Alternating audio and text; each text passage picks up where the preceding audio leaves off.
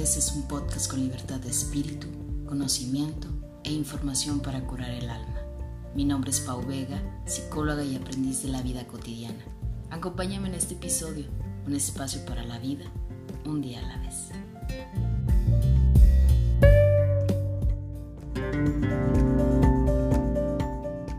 Tal? Bienvenidos a otro capítulo más de Un día a la vez. El día de hoy estoy muy emocionada, estoy muy contenta. De... Precisamente el tema del día de hoy, en el episodio número 32, creo que es un tema que desafortunadamente, lo voy a decir así, desafortunadamente, se vive en la actualidad. El tema que quise titularlo es Abre tus ojos, la violencia en el noviazgo y espero que a todos aquellos que lo estén escuchando, pues realmente les sirva como para poder identificar si están dentro de la violencia en el noviazgo, en la pareja, o si al primo de un amigo le ha pasado y de repente empiezan a caernos así como que veintes. Pero para esto, pues déjenme les cuento que tengo un invitadazo de lujo.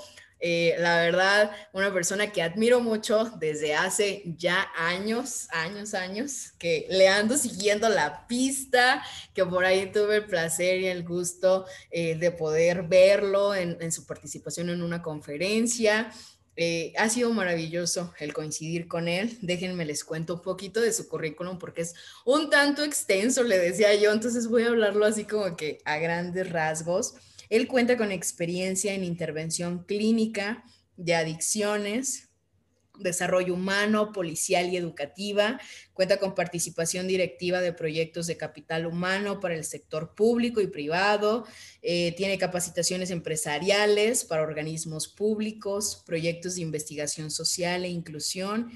Ha estado en proyectos de asistencia de comunidades. Cuenta con experiencia y reconocimiento por instituciones de gobierno eh, tiene un diplomado en gestión pública municipal, tiene un certificado ante la Secretaría del Trabajo y Previsión Social, em, es miembro honorario del Colegio Michoacano de Criminología y es sobre todo un psicólogo de profesión y vocación y gran amigo. Él es Ricardo Torres Cárdenas. Bienvenido a esta aventura de un día a la vez, Ricardo. Mi querida Pau, me da muchísimo gusto poderte saludar. Estoy muy agradecido con este espacio que me permites para construir juntos este tema de Abre tus ojos, violencia en el noviazgo. Te agradezco muchísimo la distinción que me permite hoy contigo construir este fabuloso tema triste, pero también alentador, también con la esencia de la frase de abrir tus ojos para poder identificar lo que estamos eh, viviendo cuando desgraciadamente o desafortunadamente eh, atravesamos por una situación y una experiencia así. Sí, fíjense que hace poquito me tocaba escuchar, gracias Ricardo, eh, escuché una de tus pláticas de empoderamiento para la mujer y sin duda alguna yo confirmaba que Ricardo es, es, la persona excelente para poder abarcar el tema de la violencia. Es un tema que, como ya lo decía, es un tema un tanto complicado, un tanto sensible, sobre todo hoy en día con tantas circunstancias que suceden en México y a lo largo del mundo, pero que esperamos poder llegar ahora sí que a, a, identificar, a sensibilizar a cada una de las personas pues que lleguen a escuchar el episodio y que te des cuenta de que siempre, siempre es el momento pues de abrir tus ojos, ¿no? Eh, de que te empieces a dar cuenta de, qué onda y de qué es lo que está pasando. Yo, yo pienso que antes la violencia pues existía como todo, pero no era tan visible. Hoy en día es un tema que ya está nombrado, es un tema que ya es latente, es un tema que eh, las instituciones, las escuelas, todos los lugares ya están abordando. Y qué mejor que nosotros como profesionistas, como humanos, como personas, pues empecemos a hablar eh, de este tema de la violencia, ¿no, Ricardo? La violencia ha persistido durante todo el tiempo, en el largo de la historia de la misma humanidad, eh, siempre ha habido hechos violentos porque naturalmente el hombre tiende a ser violento y, justamente algo que lo distingue de la irracionalidad de otros eh, animales es justamente que el ser humano puede tener la capacidad de autorregularse. Y es ahí donde eh, está implícito la situación de cómo hacerlo para que justamente no se convierta en un estilo de vida de las personas el ser violento de manera permanente. Entonces, eh, viene acompañado con el ser humano, sin embargo, el factor de la autorregulación, el factor del aprendizaje en casa, el factor de nuestra salud emocional, son eh, situaciones que influyen, son patrones que influyen de manera muy directa y muy concreta para que se erradique la violencia.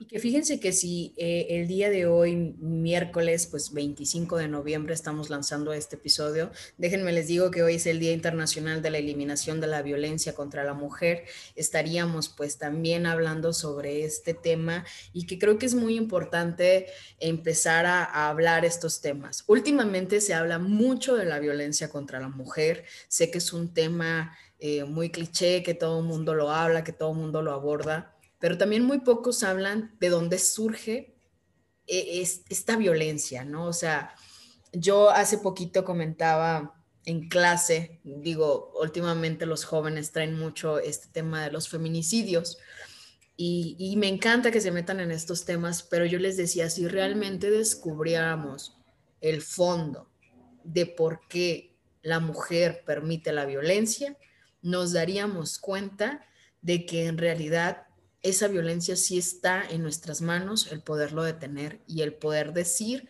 yo estoy a tiempo de poderme dar cuenta de si voy a entrar en estos términos o si me puedo salir a tiempo, ¿no? Y que en ocasiones no nos damos cuenta, mucho romanticismo en base a la parte, pues, de estar con la pareja, vaya la redundancia. Mira, quiero, eh, estoy convencido de, de, todo lo que, lo que comentas, coincido con toda esta parte. Fíjate que eh, hay un tema que se llama Mujeres de Pie, que me ha tocado impartirlo, sobre todo en los últimos días, eh, y que justamente parte de este programa de, de, exposición de la situación, de ponencia, de la charla, es hablar del origen de la violencia de manera general y de la violencia en el sentido de la equidad de género la violencia contra la mujer. Y es donde nacen los machitos o el machismo, y que justamente nace en el núcleo de una familia donde em, los padrones de conducta y de comportamiento se ven estimulados y favorecidos por la, una, una sociedad que durante toda la vida, durante años, se han fabricado estas ideas donde el hombre se reprime sus emociones desde las primeras etapas de vida donde es, es culturalmente aceptado eh, el incitar a que los niños no lloren o no demuestren, no demuestren sus sentimientos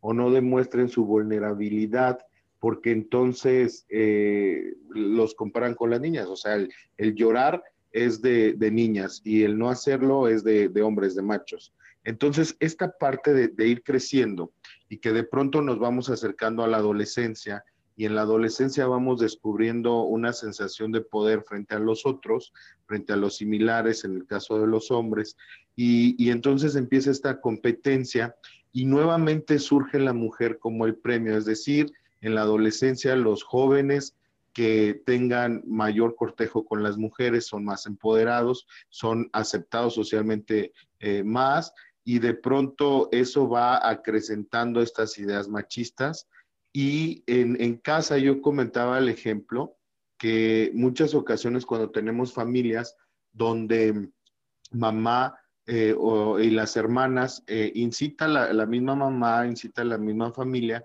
a que las mujeres tengan que servir eh, completamente a los, a los hombres de la casa para poderles dar todo lo que necesitan, para poderlos atender, para lavarles, darles de comer, servirles y demás. Y en el caso del hombre se, eh, se detiene solamente a ser merecedor de todas esas atenciones. Y cuando llega el hombre a la edad adulta con el poder del trabajo y el dinero, pues entonces se genera una conducta de empoderamiento dañino que en muchas ocasiones lo utilizan de manera descontrolada para ejercer el poder sobre las mujeres. Y ese poder eh, negativo que es el, violento, pues es que surge esta situación de la violencia este, de género hacia la mujer. Entonces, eh, esto es a grosso modo, de manera general, un parteaguas, un caminar acerca del origen de la violencia, que justamente eh, y desafortunadamente quien lo padece eh, en mayor cantidad y en mayor proporción, pues es, son las mujeres quien lo, lo sufren. Aunque también hay casos, por supuesto que sí, donde los hombres también llegan a presentar estas conductas de violencia hacia ellos. Sin embargo, pues eh, lo que siempre hemos escuchado, lo que comúnmente y recientemente se ha hablado mucho es de esta parte de la concientización de la no violencia en la mujer. Y la pregunta reflexiva en este tema es, ¿qué hacemos o qué hacen las mujeres para acrecentar estos padrones de comportamiento de violencia hacia las mismas mujeres? Porque debemos de, recordar que las mujeres al crear un varón están también creando a un hombre que va a ser parte de una sociedad que va a emparentar muy posiblemente con otras mujeres y que lo que tú desarrollaste y pusiste en el sentido de crianza va a ser el reflejo de esta parte que va a vivir él con su pareja. Entonces, en esta situación, pues es un tema de bastante reflexión el hecho de crear hombres que sean sanos emocionalmente y que no, no se genere esta, esta situación de, de crecer en una situación de violencia por aprendizaje, por conducta o emocionalmente. Y que pareciera que a veces es más fácil poder detectar cuando alguien más está sufriendo violencia es decir, podemos eh, hablar sobre que la vecina la violenta, sobre que alguna amiga, que algún familiar, pero a veces pareciera un tanto más difícil darnos cuenta de que nosotros estamos dentro de una relación violenta y que relación violenta no viene precisamente como del término de tener que agredirnos físicamente, ¿no? Porque a veces todavía existe esa creencia de que, ah, pues como a mí no me golpea mi novio, como a mí no me golpea mi novia, pues yo no estoy en una relación violenta, pero sí permito que me celen, pero sí permito que me controlen, pero sí permito este, que mi manera de vestir cambie, pero sí de repente dejé de frecuentar ciertos lugares porque a mi pareja ya no le gusta, porque a mi novia ya se siente medio insegura. O sea, de repente pareciera que, que todos esos pequeños detalles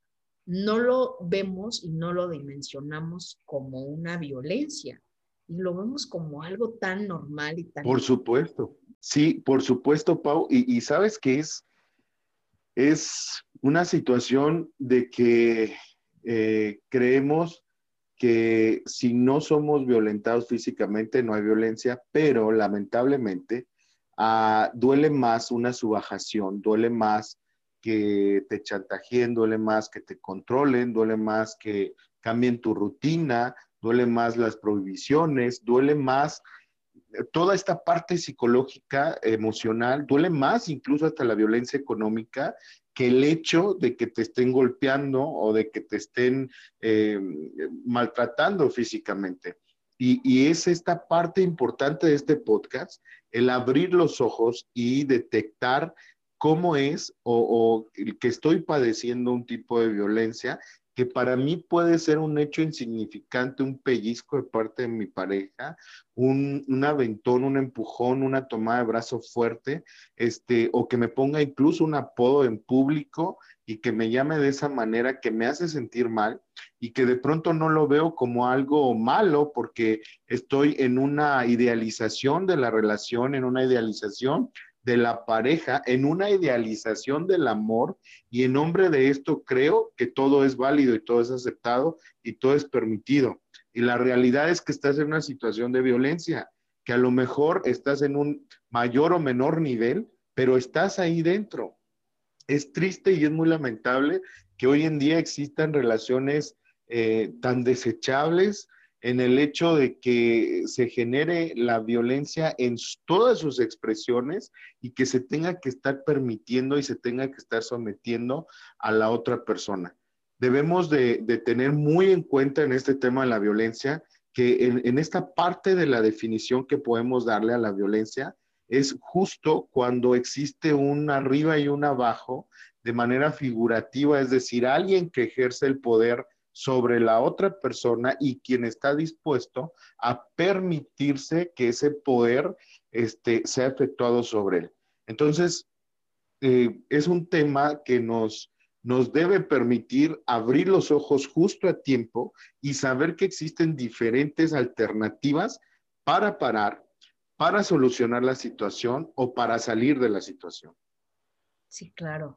Fíjate, eh, Ricardo, te comparto algo y les comparto a las personas que nos escuchan algo muy personal. Eh, hablar del tema de la violencia era un tanto complicado para mí, mm, mucho más allá como profesionista por la parte personal y la parte vivencial. Sí, a lo largo de mi vida me he situado en diferentes relaciones no tan agradables que me han llevado a vivir también esta parte de la violencia. Y hoy quisiera compartirles mucho más, mucho más allá eh, de mi parte psicóloga, pues mi parte humana y, mi parte de... También es válido saber reconocer y abrir tus ojos desde la parte que identifiques que tú también has sido el violentador o la violentadora. Y, yo quiero compartirles desde esta parte porque si yo les hablara nada más de la persona que sufre, sufre violencia, sería algo que todo, en todos lados lo podemos escuchar y en todos lados lo puedes identificar. Pero también es válido que escuches la otra versión, donde puedas darte cuenta que a partir de responsabilizarte y empezar a abrir tus ojos y empezar a darte cuenta qué tipo de relaciones construyes, pues también te das cuenta de en realidad lo que uno trae por dentro.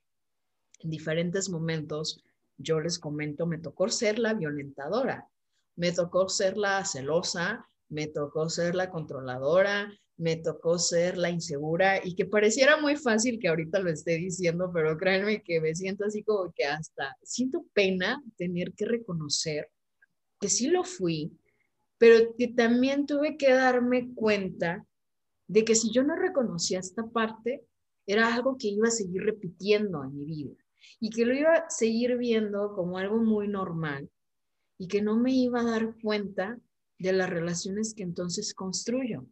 Porque, repito, ahora la violencia pues no nada más se da hacia la mujer, también nosotras como mujeres violentamos a los hombres y que pareciera que como somos mujeres, ay no, pues nosotros no violentamos, ¿no? Ay, nosotros nomás cuidamos al novio que no se vaya con otra, cuando en realidad ya le estás haciendo un súper panchote a tu novio para que no se vaya a la fiesta con sus amigos y mejor se quede contigo, ¿no?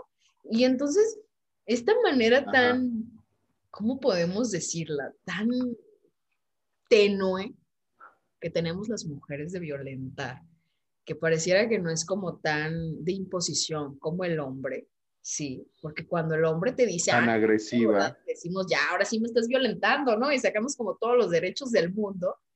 Pero para el hombre también es difícil identificar cuando está siendo violentado por la mujer. Es que justo le, estás dando un punto bien importante. Eh, en el caso de la relación de pareja, porque venimos hablando de la violencia en manera general, y luego ya nos vamos acercando a esta parte de la pareja. El hombre en su situación y en su percepción, en su constructo mental y emocional de, del macho, del, del alfa del hombre de la relación, dice, no, no, o sea, no me puedo quejar de que me está violentando porque lo puedo soportar porque creo que para mí esto no es violencia, este, o si lo pienso, eh, lo tengo que hacer a un lado porque yo estoy dispuesto a soportarlo, no me, no me siento tan violentado. Aunque exista el celo, aunque exista el, la parte en que nos está controlando la, la novia, la pareja, y que y yo asumo esto como algo normal dentro de la relación y, y digo, no, es que eso es algo que, que, está todavía que yo lo puedo controlar y empezamos a justificar. Y en la justificación de la violencia, la violencia crece hasta que llega a otros niveles donde, pues desafortunadamente, ya está más que claro que sí hay una situación de violencia que se está eh, acrecentando, porque una conducta siempre nos va a dar respuesta con otra conducta, es decir, ya se está comportando de esta manera, pues entonces yo eh, correspondo comportándome de esta otra manera. Si me cela y me cuestiona, pues entonces yo también celo y cuestiono, y entonces va acrecentándose la situación de violencia en la pareja. ¿De, qué manera, Ricardo, pudiéramos decir este, que podemos identificar si estamos dentro de una relación violenta? De entrada, para poder identificar eh, qué es, es, esta parte de la, de la, situación de violencia y algunos rasgos muy, muy, este, muy específicos, eh, yo puedo señalar que, por ejemplo, esta parte de que te llamen o te pongan apodos, que te denigren o te hagan sentir incómoda, sobre todo en público o incómodo en público, ya es un primer foco. Cuando existe el chantaje sentimental o, o de pronto descubres que tu pareja te miente o te engaña, existe ya otro foco importante.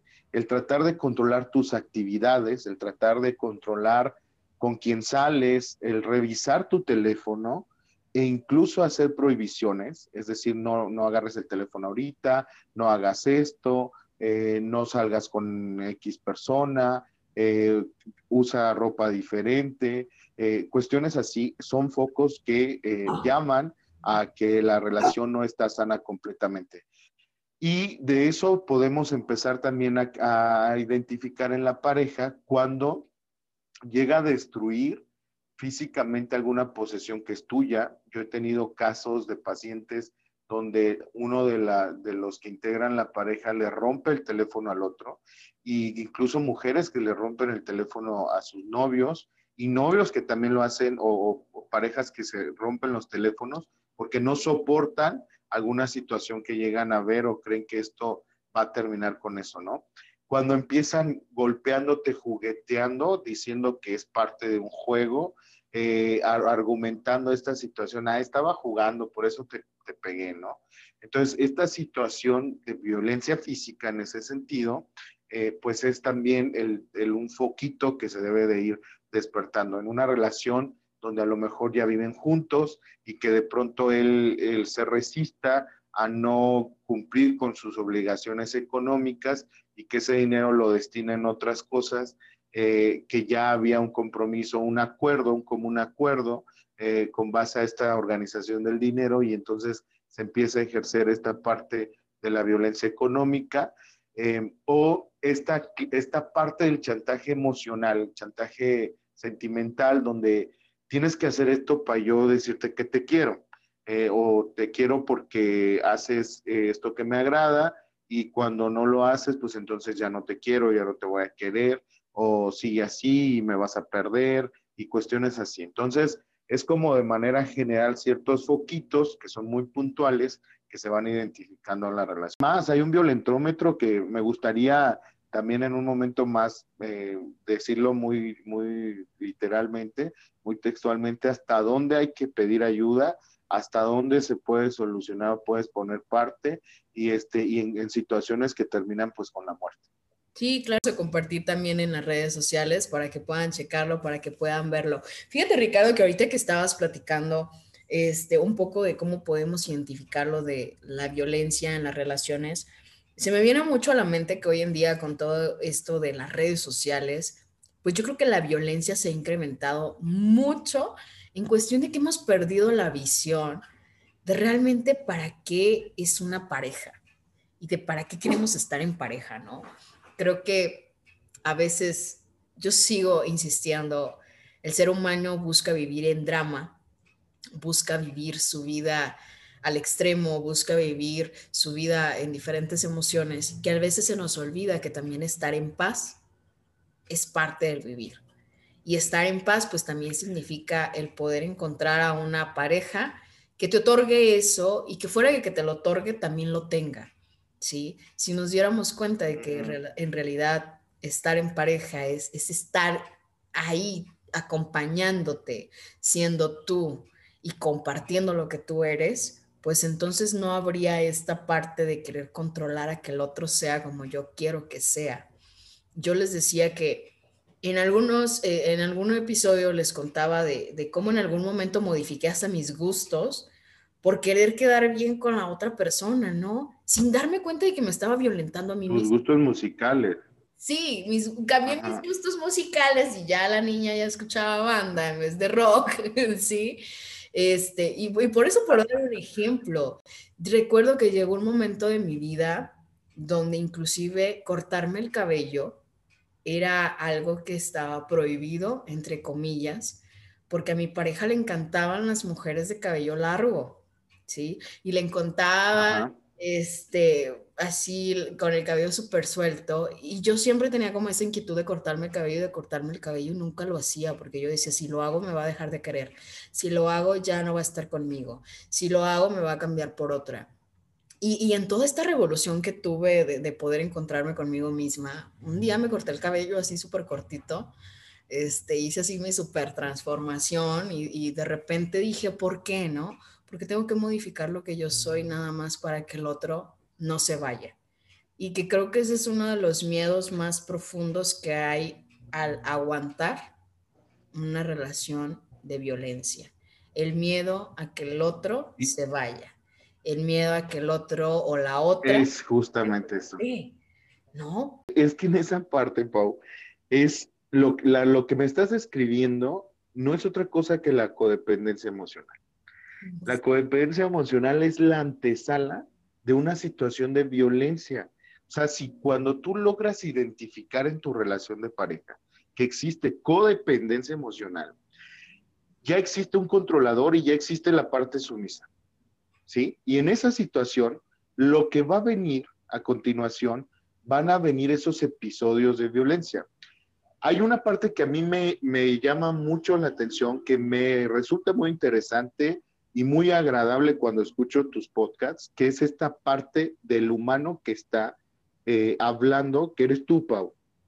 Y en esta parte humana, eh, podemos tener maestrías, diplomados, doctorados, eh, licenciaturas, tener toda una vida dedicada al área, pero no dejamos de ser seres humanos, seres humanos que cuando te enamoras, cuando te entregas, cuando eh, te sientes en plenitud con tu relación y, de pronto descubres que las situaciones, porque humanamente así funcionan las personas, empezaron a, a, empieza a ver este tipo de situaciones, pues también lo haces una experiencia de vida que te permite ser más adelante una herramienta para poder atender y trabajar con esta situación.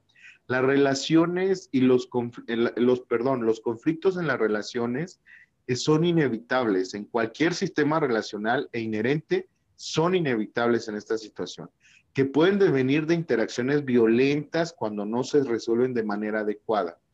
Eh, es decir, que hay procesos donde el conflicto muchas ocasiones permite estabilizar en la situación, de poner y llegar a acuerdos para que no se sigan dando los conflictos. Y, y te lo comparto, humanamente también me ha tocado coincidir con parejas donde se llega a suscitar la violencia psicológica, donde llega a suscitarse la violencia emocional y que es momento de poder identificar, decir, esto no, no quiero más de esto, no quiero más de esta situación. Que, que, en muchos de los casos, y no estamos nosotros a salvo de esto, yo creo que en la, las relaciones interpersonales en el área de los psicólogos es nuestro talón de Aquiles. Siempre, siempre lo he tenido como algo muy puntual, ¿no? Cuando relacionamos, siempre vemos como la radiografía estructural emocional de la otra persona y decimos, bueno, pues vamos, ¿no? Y, y, a veces, personalmente te lo digo, esto no, no tiene que ser una, una verdad, al final nadie es dueño de la verdad absoluta, pero a mí me ha pasado, a mí me ha pasado que yo conozco a alguien y, y pues le echo la radiografía sin querer queriendo en esta parte inconsciente que ya tenemos por nuestra experiencia en el área y digo, no le voy a hacer caso al psicólogo y ya después ando buscando al de la bata para que me ayude a, autoayudarme y autorregularme y decir, tengo que salir de esta situación, ¿no? Pero entonces humanamente también nos sucede a todos, independientemente de la profesión que tengamos. Y también está padre poderlo reconocer, reconocer que somos vulnerables, reconocer que estamos en una relación violenta, te permite crecer, te permite identificar y te permite salir adelante. ¿sí? Y también te permite buscar ayuda y te permite eh, generar una alianza contigo para poder eh, renacer en esta situación y crecer mucho más fuerte. Claro, y, que como tú dices, pues a final de cuentas es reconocerte desde esta parte de la responsabilidad y decir, sí, sí estoy dentro, ¿sí? Y ahora, ¿qué tengo que hacer para poder abrir los ojos, para poderme dar cuenta de que mi vida puede ser diferente? Porque a veces creemos que es como la cruz que traemos cargando, ¿sí? De que no, pues ya este es el ah, que me tocó, esta ya es la que me tocó y pues me aguanto, ¿no? Y, pareciera una historia de repetida de antes, cómo vivían nuestros abuelos, mis abuelos, sí, así como de que no, pues es que fue el marido que me tocó y tengo que aguantar que me maltrate, me pegue, este, que me dé 20 pesos para la semana y ahora le tengo que machetearle con, con mis 6, 7 hijos que tengo, ¿sí? Y, no, o sea, no se trata de, de entrar en este concepto de aguantar, sino de darnos cuenta de que en realidad tú tienes la oportunidad de poder construir una relación mejor. Y hay una pregunta, Ricardo, que, que siempre me hacen y me encantaría poder preguntártela, y es, ¿realmente alguien que violenta puede llegar a cambiar? Sí, sí lo puede hacer, mientras eh, exista la voluntad de querer salir de la situación en la que marcadamente estructuralmente se encuentra, sí, todo cambio requiere esfuerzo, todo proceso de crecimiento duele, eh, pero humanamente se puede. Humanamente puedes reaprender a crecer, perdón, humanamente puedes reaprender a autorregularte, humanamente puedes aprender a tener conciencia sobre lo que está ocurriendo y que y pueda mejorar la situación. Claro, claro y por supuesto, y lo tengo que dejar también bien puesto sobre la mesa, en mi experiencia profesional han sido muy pocos los casos donde llega a existir ese compromiso tan, uh, tan, tan adherente que les permite verdaderamente salir de esta situación. Generalmente caemos en una situación de, de confort y que dice, no, pues es que yo soy así y así voy a seguir y así voy a seguir caminando. Y la realidad es que esto, pues quien lo así lo ve o quien así lo asimila, pues resulta que ahí se queda para siempre, ¿no?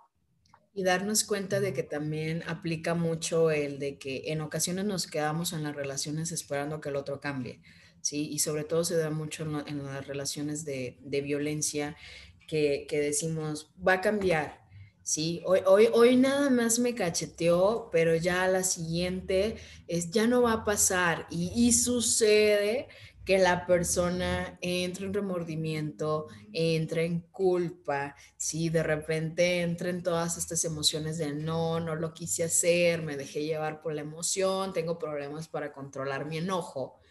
Y a la segunda, vuelve a suceder y no te estoy hablando de, una historia que pase allá en China, te estoy hablando de una historia que pasa aquí en nuestra realidad y que en ocasiones nos toca escuchar y que todos lo normalizamos porque en algún momento de la vida nos hemos dado cuenta de cómo a lo mejor los vecinos se están gritoneando y de repente su pleito ya subió de tono de voz, ya de repente escuchamos que se aventaron con algo y decimos, pues es que están peleando, es normal.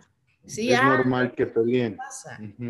Sí, justamente, justamente esa parte de, de normalizar las situaciones violentas o negativas es lo que lacera mucho una situación de, pareja y lo incrementa mucho esta violencia.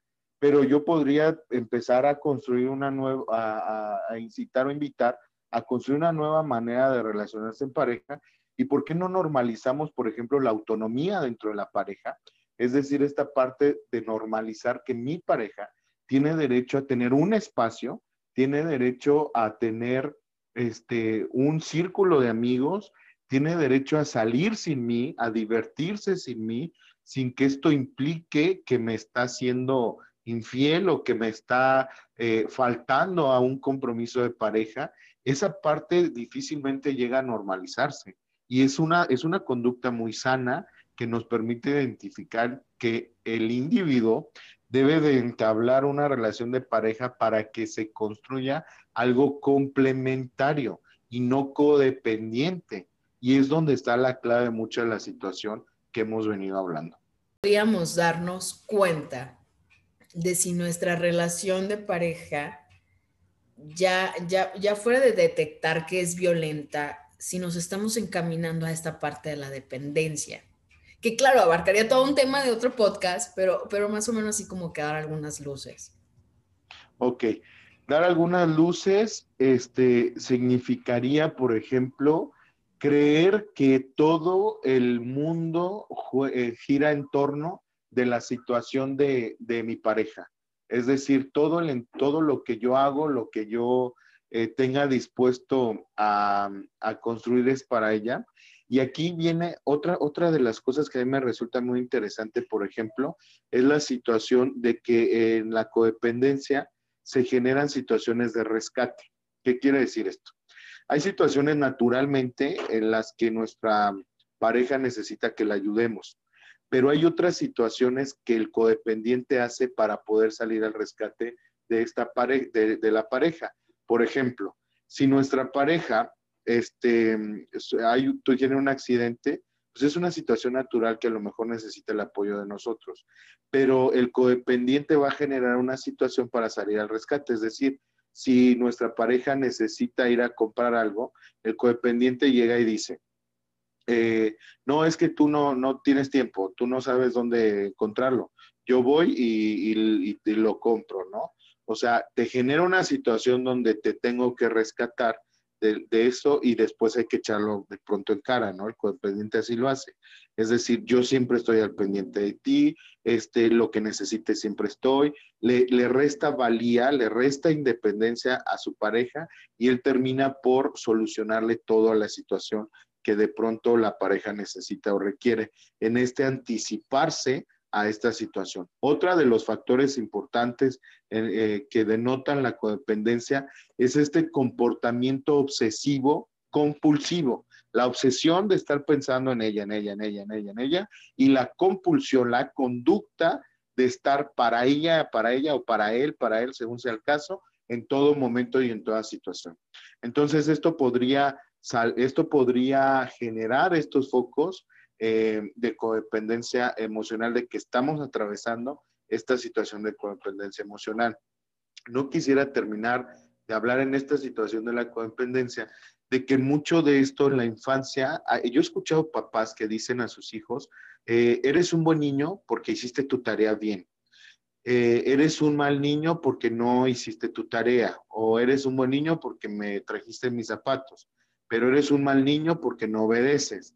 Eh, entonces, es ahí, ahí ya estamos sembrando una semillita que nos habla de esta parte emocional de la situación de la estructura del codependiente. Porque entonces cuando este niño llega a ser un adulto, tiene que ser proveedor de esas necesidades de la pareja, porque si no, entonces no es un buen adulto. Y entonces no se va a permitir el que sean mm, con él eh, porque entonces él siente que no merece esta parte, siente que él siempre tiene que estar rescatando, siente que él tiene que ser el que provea todo y el que se anticipe a todo y que le va a frustrar cuando no sea recíproca la situación. Y entonces cuando no hay reciprocidad en la pareja del codependiente, pues el codependiente explota porque dice, oye, si yo tanto que hago por ti y de pronto tú por mí no haces nada, entonces empezamos a, tener esa serie de conflictos. Cierro en esta situación de la codependencia, el generar siempre eh, un paso más, adelantarnos un paso más a las situaciones. Hay ocasiones que nuestra pareja no te pide que lo hagas y de pronto tienes que hacerlo por una situación de estar siempre eh, generando tu papel de codependiente, ¿no? Eh, el controlarlo, el chantajear a tu pareja, el estar ahí eh, creyendo que todo, todo tu mundo gira alrededor de ella o de él. Y si hay una llamada, te pone buena, si la ves, te pone bien, si no lo ves, si no la ves, te sientes muy mal en todo el día, este, y, y dejas de hacer tus actividades, dejas de hacer tus cosas, pierdes individualidad para tratar de satisfacer y complacer al 100% a tu pareja y no haces nada para contigo. ¿Qué dices, Ricardo? Porque de verdad Yo creo que es entender que las personas no son para nosotras. O sea, cuando yo entendí que las personas son prestadas y ah, que si, si mi relación va a durar este, un año o va a durar tres meses, pues ese un año o ese tres meses fue un regalo maravilloso que me dio esa persona.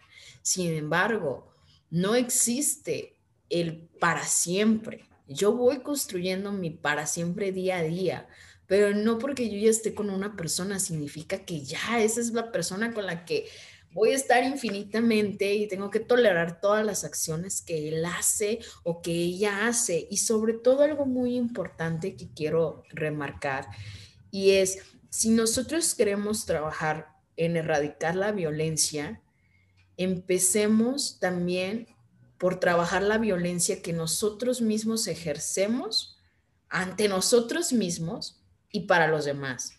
Porque la violencia empieza desde esa parte que tú mencionabas de la infancia y de qué manera también educamos a que los niños sean violentos, ¿sí? Si una niña viene y le pega a un niño, ah, no, ve, ve, ve pégatelo, ¿no? Y por decir una palabra tranquila, pero les decimos otra palabra a los niños, ¿sí? Ah, no te dejes. Pobre de ti que te dejes golpear por aquel niño. No, tú ve y dale más. O sea, vamos dándonos cuenta de qué manera estamos ejemplificando la violencia hasta de los niños, que los niños van entendiendo ese concepto de manera tan natural y tan normal, que cuando llegan a una relación de pareja y están siendo violentados y se dan cuenta de que están siendo violentados, lo aceptan por naturaleza, porque creemos que es lo que merecemos, porque a veces nos sentimos, voy a decirlo así, nos sentimos tan, tan, tan, tan poca persona que creemos que, que esa persona es lo mejor que podemos encontrar, sin darnos cuenta de que hay más posibilidades. Y decía hoy un amigo, hay más peces en el agua que el que ya tengo ahí ahogándose y ya que hasta me está estropeando la pecera, ¿no? Pero a mí me encanta estar viendo ese pececito que ya se murió. Correcto, desafortunadamente, eh, pues muchos de nuestros comportamientos como adulto, eh, en gran medida provienen de la situación con la que fuimos creada. Pero aquí también hay que ser muy claros, ¿eh? Lo que papá y mamá hizo por nosotros se agradece, pero tú eres un adulto y tu responsabilidad como adulto la debes de asumir y esta, este asumir de, la responsabilidad como adulto debe de catapultarte a construir o a reconstruirte como una persona sana, no solo en la pareja, sino en un, en un diálogo interno y en un comportamiento interno, en una, en una reconstrucción tuya para que puedas estar en un entorno que eh, sea similar a esa reconstrucción sana. Entonces, cuando tú estás bien consigo mismo, cuando tienes una plenitud contigo, puedes identificar a las personas con las que te interesa generar alianzas y que naturalmente deben ser sanas porque si recordarás que en alguna conferencia que estuviste presente, yo hablaba de la autoestima en la relación de pareja y ahí decía que este, nuestra autoestima es un factor importante que determina la valía de nuestra, de la, manera en la que nosotros escogemos a nuestra pareja. Una, una autoestima baja va a implicar una pareja pues con ese mismo nivel, ¿no? Una autoestima regulada, una autoestima sana, va a implicar también una pareja sana, porque de lo contrario no lo puedes permitir. O sea, no puedes permitir que tú, estando bien, que tú siendo consciente de la situación, este, sigas con alguien que es inconsciente de esta, de esta parte. Y otra parte que a mí se me hace muy importante, que también mencionaste, es qué percepción tenemos de la pareja de la relación de pareja. O sea, debemos de partir por esa conciencia. ¿Qué quieres construir en este momento? ¿Quieres construir una relación este, de, vernos cada 15, 22 días, un mes y no tener compromisos, no asumir compromisos, no tener exclusividad? ¿Estás dispuesto para estar en esa relación? Adelante. ¿Quieres construir una relación de crecimiento, hacer un equipo con tu pareja, crecer con tu pareja, pues entonces implica también otro esfuerzo, implica también otro nivel de compromiso e implica también crecer juntos en esta parte emocional, en esta parte sentimental y en esta parte de, la relación de pareja. Y, es completamente a mí, e, esta situación me parece muy, muy importante mencionarla porque hoy en día cada vez existe menos nivel de compromiso en las relaciones. Y entonces, como no hay un compromiso, pues no pasa nada que te violente, no tenemos un compromiso, nada nos, nada nos ata, nada, nada más pasamos a gusto. Entonces, no pasa nada que te, que te cele, que te chantajee, porque pues no está definida la situación, ¿no?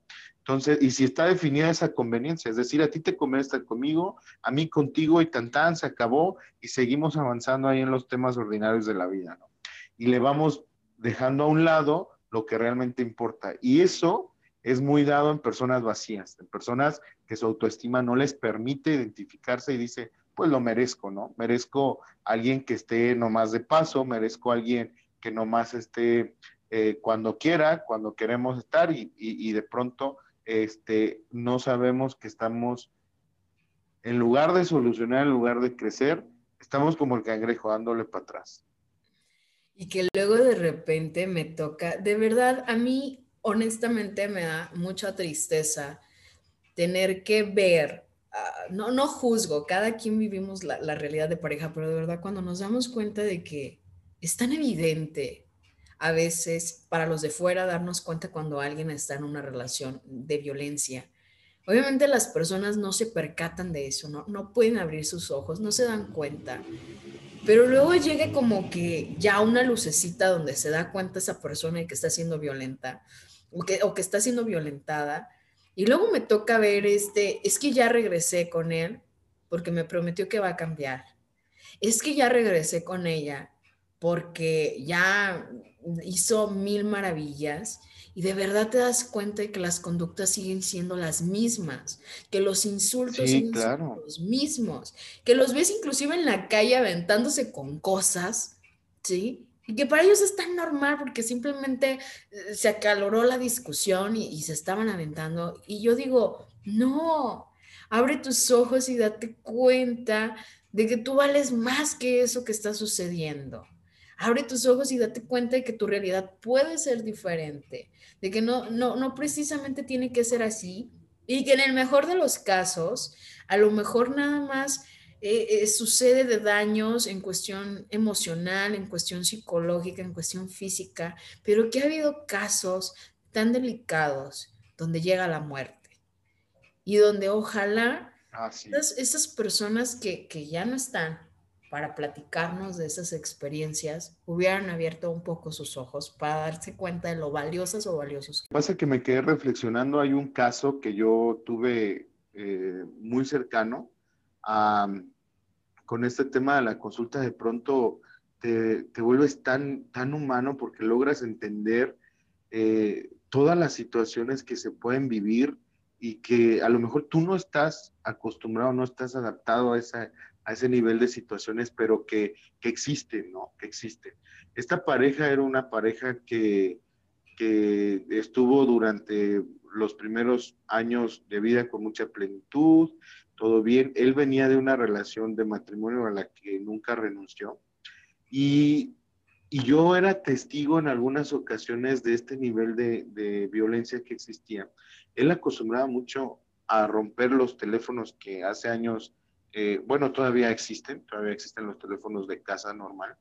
Estaba muy acostumbrado a romperle los teléfonos a ella. Ella lloraba y de pronto se refugiaba este, en casa de un vecino, de una vecina, etcétera. Pasa el tiempo y, eran insultos, estaban a veces juntos, a veces no, se reconquistaban, y este discurso de que ya llegamos al límite, ahora sí vamos a seguir a hacer las cosas bien.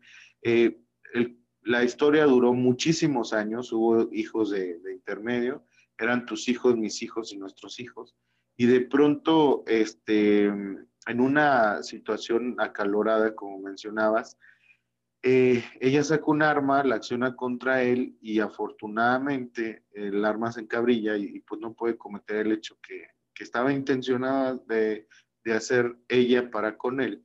Y justamente viene más violencia física con mayores agresiones y demás.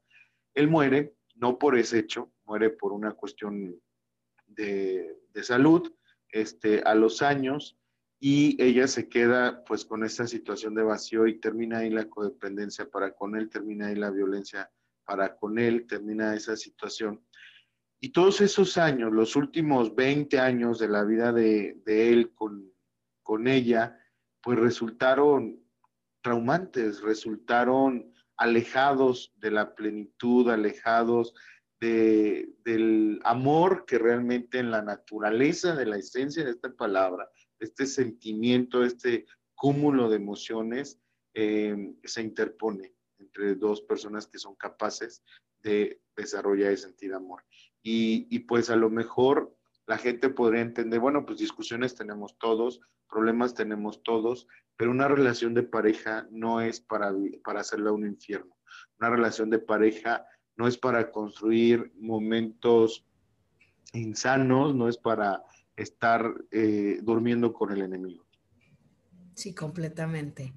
Híjole, Ricardo, yo creo que eh, este tema nos da para mucho, pero déjame te comento que en, algunos episodios, eh, algunos de los invitados han hecho alguna recomendación que nos pueda ayudar, ya sea para esclarecer un poco más el tema o, o como una oportunidad, pues, lectora en donde les pido una recomendación de alguna lectura, ya, sea del tema o de algún gusto personal que quieras compartir para la comunidad. Eh, ¿Cuál sería tu recomendación? Mira, hay dos, bueno, eh, hay muchos títulos, yo me voy a, a, enfocar en dos. Uno, que se llama El rompecabezas, la anatomía de un maltratador. ¿Sí? Y, con una pregunta muy que viene ahí en el libro, ¿no? ¿En qué se parece un hombre que asesina a una mujer rociándola con gasolina y prendiéndole fuego? Y aquel otro hombre que la estrangula con las manos. ¿Tiene algo que ver algo que menosprecia, ridiculiza, insulta a su mujer? ¿O con otro que busca cualquier justificación para golpear a su mujer? Todos son agresores. Todos son agresores. Entonces, para entender el conflicto, hay que estudiarlo, ¿no? Por eso cuando me hiciste la pregunta, bueno, ¿y tienen cura los agresores? Sí, pero hay un enorme compromiso y no es de que vayan al, psicólogo una sesión o dos, no, o que se aventen dos, tres terapias de pareja, es un enorme compromiso con ellos. El rompecabezas, la anatomía de un maltratador, hace referencia justamente a identificar cómo es la anatomía, cómo es la construcción de este tipo de situaciones y cómo salir de esa situación. El otro libro, el otro título es de Jorge Castello, que se llama Dependencia Emocional características y tratamientos. Un libro muy simple de leer que nos permite identificar pues cómo se caracteriza de manera muy puntual el tema de la dependencia emocional y cómo poderse tratar. Yo no coincido mucho, con mucho respeto de todo el auditorio, de los libros de autoayuda en muchos de los casos, en muchos de los casos. Creo que es muy importante y una de las mayores recomendaciones que yo podría realizar para este tema es buscar ayuda profesional. La ayuda profesional, el vernos, el ver nuestra relación, el vernos nosotros a través de los ojos de un profesional de la salud emocional, mental, este, implica ya una enorme responsabilidad para con nosotros de querer solucionar la situación que estamos viviendo. Entonces, sí está padre que leamos, sí está padre que generemos este aprendizaje a través de la lectura con estos títulos. Pueden encontrar, hay uno que se llama Púrpura también, que habla acerca de la violencia de género.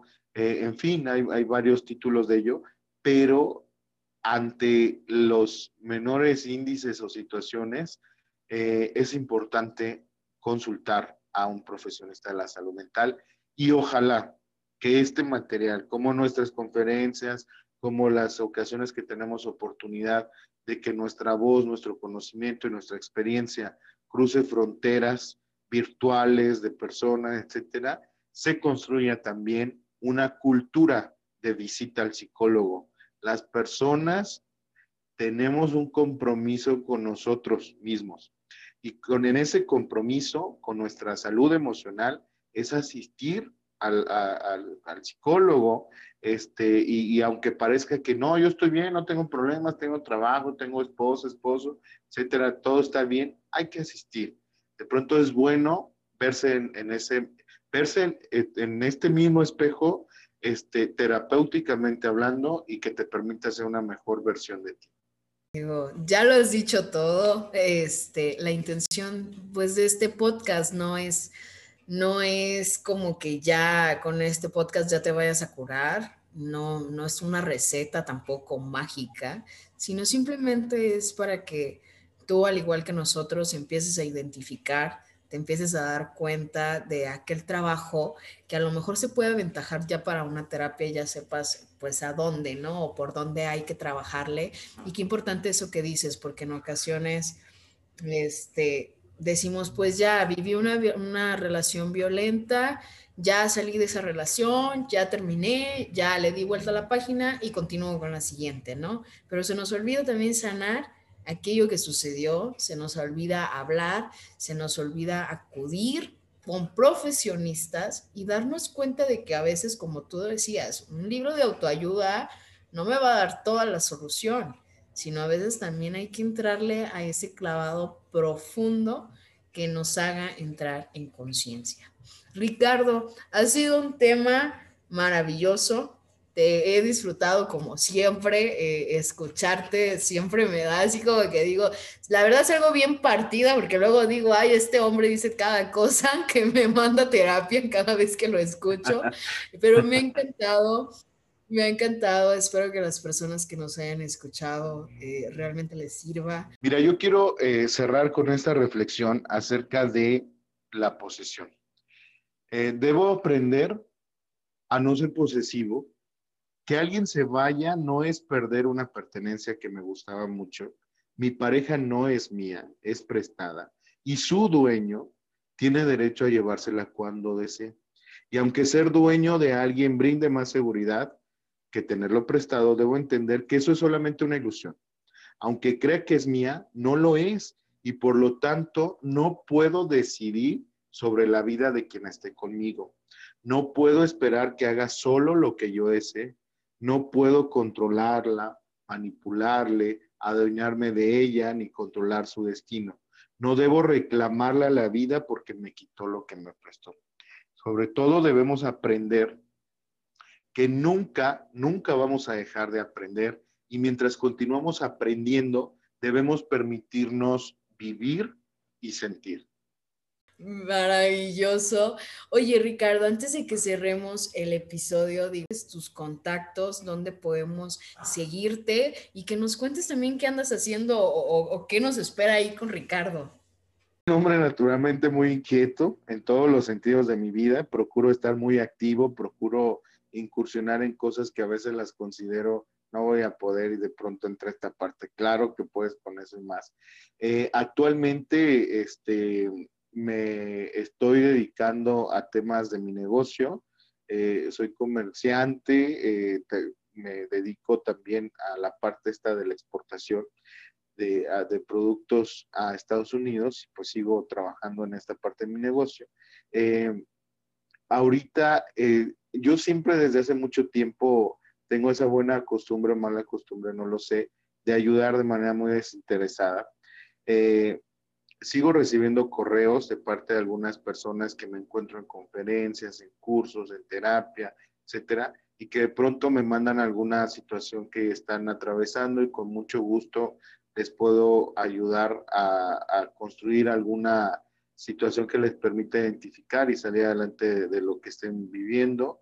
Eh, no doy consejos, vale la pena mencionarlo, pero sí, sí podemos construir alternativas para salir adelante. Eh, estoy muy, muy metido con un tema de Fundación Colosio aquí en este distrito 5 en Michoacán aquí en México, para la gente que nos escucha en otros países, este, apoyando a los temas de, de fundaciones, de organizaciones, eh, en fin, he estado trabajando pues en las cosas que me apasionan, como siempre lo he procurado hacer. Quiero dejarte mis contactos en Facebook, me pueden encontrar como Ricardo Torres Cárdenas. Mi número de teléfono que está abierto al público es 351-181-5101. Eh, a través de este número de teléfono y WhatsApp puedo contestar eh, lo que tengan como dudas acerca del tema que, que revisamos. Y pues ahí estamos, Pau, de manera general, construyendo todos los días una manera de vivir que nos haga sentir plenos. Muchísimas gracias por haber estado aquí presente. Saludamos, yo, yo les quiero desear a todos quienes nos escuchan, en cualquier momento que nos escuchen, en cualquier espacio que tengan, en algún momento yo necesitaba escuchar algo para fortalecer eh, ciertas situaciones por las que humanamente uno vive y encontré muchas respuestas en un podcast que publicó mi querida amiga, colega y que te aprecio mucho, Pau, y, me resultó de mucha satisfacción escucharlo y me sentí muy motivado y entonces ahí avancé mucho con esos temas que, que estaba arrastrando. Hoy no tengo otro deseo que sea el profundo de que alguien pueda identificarse con una situación así y quiero decirle a esa persona o a esas personas que nos escuchan que pueden tomar su teléfono, pueden mandarme un WhatsApp y me pueden decir, este, estoy atravesando por esto, qué puedo hacer, cómo me puedes ayudar, qué podemos construir en esta situación. Y créanme que con el corazón abierto, con lo poco mucho que la vida me ha enseñado acerca de mi profesión, que es lo que más amo, este, eh, con mucho gusto estaré para ustedes. Este, quisiera mandar unos saludos muy, muy especiales que prometí que en este episodio en particular este, iba a mandar a, una persona que espero que haya disfrutado mucho este episodio, aparte de todos los demás, digo, en especial, en especial pues un saludo para Patti, que estuviste escuchando, estoy segura de este episodio. Este, espero que lo hayas disfrutado mucho. Este, este tema, ¿no? Encantadísimo. Muchísimas gracias, mi Pau. Muchísimas gracias. Síganos en las redes sociales, no se les olvide y seguimos al tanto en un día a la vez.